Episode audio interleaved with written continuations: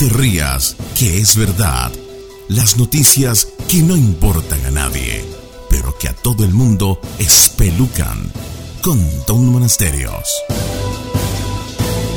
En los Emiratos Árabes Unidos, una mujer pide el divorcio de su marido porque a este no le gusta pelear con ella. Bueno, si un argumento pudiera salvar un matrimonio, este sería el caso, pero el marido adulador cocinaba, limpiaba, barría y amaba apasionadamente a su esposa. Completamente.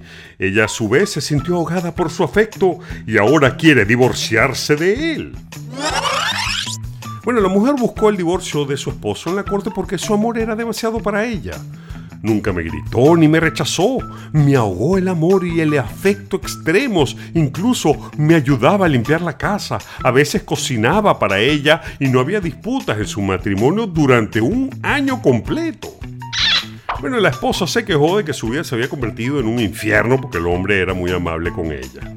Añoro un día de disputa, pero esto parece imposible con este esposo romántico que siempre me perdonó y me colmó de regalos. Necesito una discusión real, incluso una discusión, no esta vida de obediencia sin problemas. El esposo dijo que él no hizo nada malo y que solo deseaba ser perfecto y amable. El tribunal en cuestión ordenó a que se aplazara el caso para dar a la pareja la oportunidad de reconciliarse. Bueno, y como ustedes saben, los árabes no le hacen caso a lo que desea una mujer y al final le ordenaron que volvieran con el marido. Sin embargo, muchas féminas han salido del closet en las redes sociales quejándose de que sus maridos son demasiado buenos y perfectos, lo que ha causado la pregunta de por qué a las mujeres les gustan los hombres malos. Por supuesto, la ciencia ha estudiado esto y hay al parecer varias respuestas y todas son insólitas. Bueno, primero estaría la selección sexual.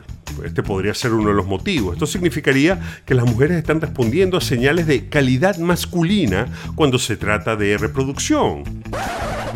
Y con respecto al apareamiento a corto plazo, las mujeres pueden sentirse atraídas por los chicos malos que demuestran confianza, terquedad y tendencias de riesgo. Segundo, el conflicto sexual puede estar en juego. Existe la creencia, quizás promocionada por las películas y la televisión, de que los hombres malos son mejores en la cama. Y finalmente está el problema de la baja autoestima en las mujeres que sienten que no merecen a un hombre que las trate demasiado bien. Hay siempre un castigo para la gente mala como usted. Bueno, como se dan cuenta, la respuesta de este estudio es que las mujeres están locas. No, mentira. Pero nos habla de lo conflictivo y difíciles que somos los seres humanos a la hora de querer establecernos con una pareja seria. Y deje la risita, que es verdad. No te pierdas otro capítulo de No te rías, que es verdad.